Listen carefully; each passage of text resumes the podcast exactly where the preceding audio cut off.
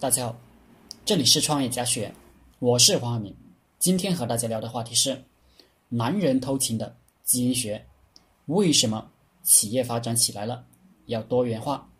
从宏观的角度来看，任何一个动物种群，为了确保自己的基因不断的传承，就有必要制造多个后代。要制造多个后代，要么让一个女人使劲生，要么让别的女人帮忙生。在长期的进化过程中，基因已经形成了记忆，就是希望有别的女人来帮忙传承自己。所以，七年之痒，想偷情呢，不是人的理智能控制的，是生物的本能。刚刚爱上一个人的时候，身体会发生一种化学作用，你因此会感觉到爱。对，各位听众，爱是一种化学作用。而且是有时间限制的，各位只要学过化学物理的，就知道任何化学作用都是有时间限制的。所以以后别再歌颂化学反应了，这是愚昧的表现。为什么七年内不养呢？因为夫妻在一起，孩子才有机会长大。当孩子长大后，男人就养了，所以。就开始寻找下一个女人，制造下一个后代。为什么要制造这么多后代呢？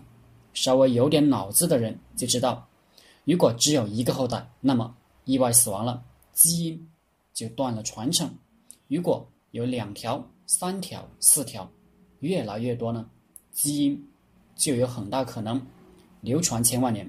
所以，男人事业成功、赚了大钱、发了大财后。急于烈焰的心态，不是自己控制得了，而是基因的本能。给大家扯这些干啥？做企业呢，要以天道而行。企业仅仅是我们人类基因的杰作罢了。开始创业的时候，要夫妻相互配合，夫妻就是合伙人，而且只养一个孩子，就是刚创业。只做一个项目，这样孩子长大，企业也能做起来。因为开始资源不足，所以要单一化。创始人不可花心，什么项目都想做，盯着一个项目做，一般都能成。但当一个项目做起来，做大了过后呢，不可以守着这个项目养老送终，否则一遇到市场变化，一个不小心跟不上，你这个企业就可能倒闭。一个项目做起来过后，创始人就可以开始做下一个项目。根据自己的资源，可以多可以多做几个项目，那么你就成为企业家了。比如刘强东、马化腾、马云，他们都是这么玩的。凡是做起来的人，都是遵循基因的密码的人，当然就是遵循天道的人。也就是说，创业者做企业不是不可以花心。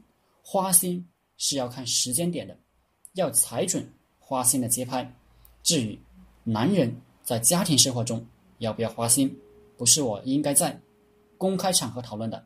好了，今天的课程就分享到这里，谢谢大家。大家可以加我的 QQ 微信幺零三二八二四三四二，祝大家发财。